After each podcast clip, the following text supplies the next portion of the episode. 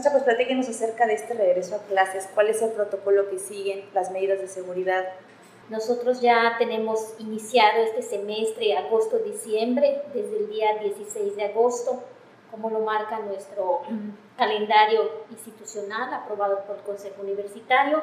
Desde el momento en que se hizo esa planeación fue derivado todo de manera virtual, así es como se programó, previo trabajo con involucramiento de las academias, de los profesores, sobre todo de aquellas asignaturas que tienen un campo práctico, porque como saben los programas que se imparten en esta dependencia son duales, el componente de la práctica tiene un porcentaje de alto valor en el desarrollo tanto de los enfermeros como de los trabajadores sociales. Sin embargo, a partir del 30 de agosto, cuando ya viene esta oportunidad de tener un regreso escalonado, pero seguro, determinado por el gobierno del Estado, las instancias y gubernamentales y también institucionales, pues ya nos, dimos a la tarea de hacer una reestructuración ya con la oportunidad de que los estudiantes de ambas licenciaturas, así como de los posgrados, tengan esta oportunidad de venir presencialmente por pequeños grupos, cuidando eh, el equilibrio, ¿verdad?, entre los que quedarían en clases virtuales y los que tendrían que venir al laboratorio de habilidades. Estamos priorizando aquellas asignaturas con campo práctico en donde se ven los cuidados específicos de enfermería o las áreas de especialidad de cada uno de los posgrados que vengan a, a este, al laboratorio de habilidades. Entonces, desde primero hasta octavo semestre, tienen un rol que se realizó en conjunto con la Secretaría Académica, los coordinadores de las licenciaturas tanto de Mérida como de la Unidad Multidisciplinaria TICIMIM, los titulares de esas asignaturas, y es así como, sin afectar los horarios, sacar ese tiempo específico en el que podían venir al laboratorio. Y por fortuna ya desde esa fecha ya tenemos un alto porcentaje de estudiantes que está viniendo. En días muy específicos en horarios que van de 9 hasta las 4 de la tarde, perdón, de 11 a 4 de la tarde. Ellos pasan por el filtro sanitario, vienen con todas sus medidas de protección. Aquí este, pues se les toma la temperatura, eh, está el, el, tapete humedecido con hipoclorito de sodio, pasan al lavado de manos y posteriormente pasan al laboratorio de habilidades. En el laboratorio de habilidades hay un segundo filtro. Todo estudiante que tenga algún signo o algún síntoma muy común a una gripa, mientras que no se demuestre lo contrario, puede ser sospechoso. Entonces, estos estudiantes no vienen. Algo que es eh, una fortaleza, yo lo veo de esta manera, es que el hecho de ser del área de la salud, ellos eh, son muy conscientes en ese sentido de que ante un dato de esa naturaleza no se presentan nos lo comunican y ya no hay necesidad de tenerlos que retirar. Si en determinado momento llegara un estudiante que tiene algún dato importante, entonces se canaliza a un área específica, se le da en ese momento, se revisa qué es lo que tiene para que ya sea que lo vengan a buscar, dependiendo cómo vino, se pueda retirar, o bien si llegáramos a tener que, por fortuna no se ha presentado un caso con sintomatología grave, pues tenemos que activar el 911 para que tenga su atención. ¿Cuál ha sido la respuesta de estos jóvenes? Eh, ¿Tiene algún porcentaje, algún número de los jóvenes que ya regresaron a las aulas? Hemos programado hasta el momento 148 estudiantes, de los cuales 138 han venido, o sea, el 93%, y el otro 7% no se ha presentado por alguna enfermedad en ese momento de cualquier tipo, no necesariamente porque estuvieran cursando COVID y siempre lo han justificado. ¿Hay algunas aulas que están capacitadas para estar en clase presencial y a la vez virtual o solamente son clases presenciales? Por el momento solamente son clases presenciales para el posgrado. El posgrado, el número, la cantidad de estudiantes es menor, las aulas están cuidando esa sana distancia, metro y medio, las sillas están identificadas y bueno, en este caso ellos vienen dos veces a la semana en presencial.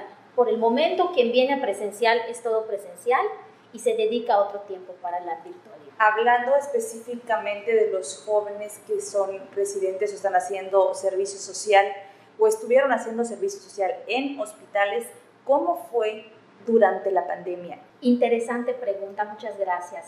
El estudiante en servicio social nunca paró, siempre estuvo así que en primera línea. El servicio social es un año ininterrumpido en el que es una contribución a la sociedad por su educación, que en este caso una educación pública en nuestra Universidad Autónoma de Yucatán. Y, esa, y ese servicio social está en diferentes proyectos institucionales y proyectos universitarios. Cuando hablo de proyectos institucionales, depende de la institución sede receptora del pasante. Y así como pueden ser hospitales de primero, segundo y hasta de tercer nivel, tenemos estudiantes en muchas comunidades. Entonces, hay reglamentos del servicio social en el que ellos están protegidos, todo pasante en servicio social está en áreas de menor riesgo y eso siempre estuvimos pendientes de ellos porque debido a la disminución de personal que los hospitales se hayan reconvertido, requerían de personal humano. Entonces a nosotros nos tocó cuidar que el pasante estuviera en áreas de menor riesgo. Para mí ha sido maravilloso saber que los mismos pasantes han querido estar en esas áreas, que es a lo que se van a enfrentar al momento de egresar y eso no es tan malo. Pero bueno, como institución educativa nos toca velar también por la seguridad de ellos. Entonces, en el momento más fuerte de la pandemia, estuvieron, continuaron ellos con su servicio social apartado de esas áreas de mayor riesgo. Ahora que estamos en una situación pues ya diferente, ¿qué se hace con el estudiante, en este caso en servicio social? Durante su curso de inducción se les prepara para ello, se les da herramientas este, importantes sobre sus cuidados, que independientemente de en la licenciatura se ve, se fortalece, se refuerza y las instituciones que los reciben también les dan una inducción de las áreas o servicios en los que ellos participarán.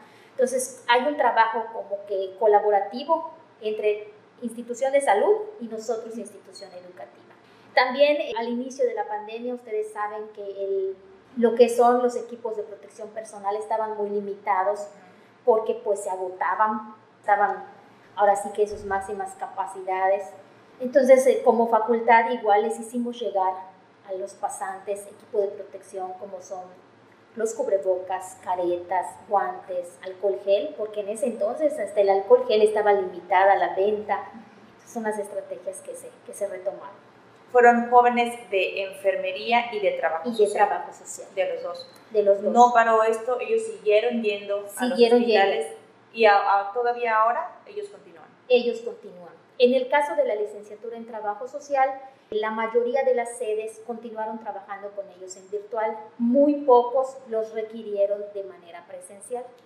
En el caso de la licenciatura en enfermería, fue mayor el porcentaje que lo requirió en presencial y menor el que lo requirió en virtual. Mencionó que había jóvenes que estuvieron en comunidades.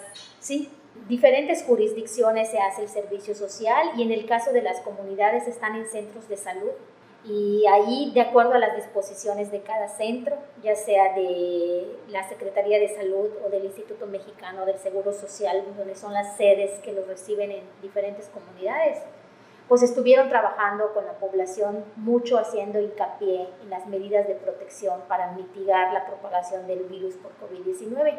En eso fue centrada mayormente su actividad. Pero ellos siguen en esas comunidades, siguen apoyando ahora sí que a la población algunos servicios que brindan a la comunidad, a la población en general, que brindan la facultad hacia ellos, igual ya están, y si nos puede mencionar cuáles son los que tienen. Claro que sí. En la unidad multidisciplinaria TICIMI tenemos la unidad universitaria de inserción social.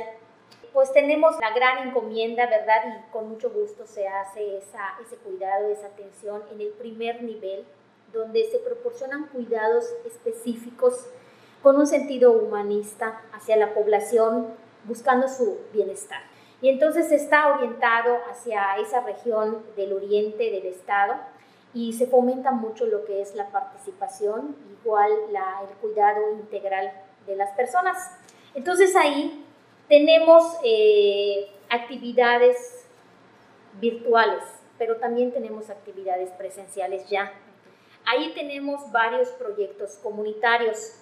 Mencionaré algunos de ellos. Estimulación temprana, que va dirigido a los niños para que sus mamás puedan trabajar con ellos esta estimulación y con ello garantizar su buen desarrollo. Un momento contigo mujer, específico para mujeres.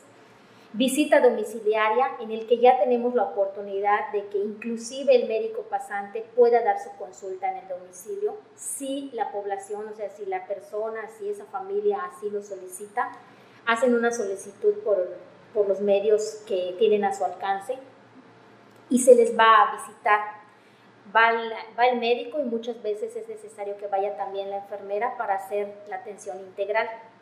Activación física es otro proyecto, salud escolar, guardianes de la salud que en específico trabaja con jóvenes de bachillerato y de secundarias. Y como toda la educación es virtual, los proyectos siguieron siendo virtuales. E inclusive hay escuelas eh, preparatorias o de nivel bachillerato que nos han pedido eh, específicamente cómo hacer funcionar su filtro sanitario ahora que las actividades ya son presenciales también o que son híbridas y están participando también en ello. Y el último es ayuda mutua. Estas actividades son en menor cantidad en presencial, es en presencial solo cuando la, la persona así lo solicita y lo que es la virtualidad, pues han mantenido sus, actividades, ellos realizan infografías, realizan mucho material específico para el cuidado de la salud de esos grupos etarios de acuerdo a cada programa.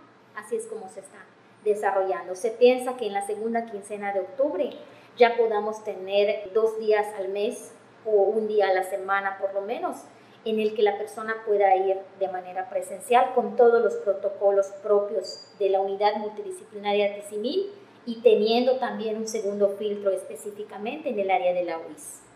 ¿Cuál ha sido la respuesta de la población en TICIMIL? Muy buena, eh, realmente sí han eh, ocupado estos servicios.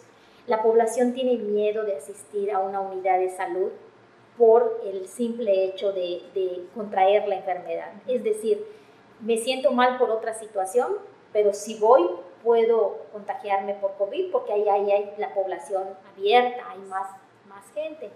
Entonces esta aceptación ha sido muy buena porque cuando requieren alguna atención particular que no sea de ese tipo de sintomatología, confían en la universidad y en esta unidad y hacen esas solicitudes.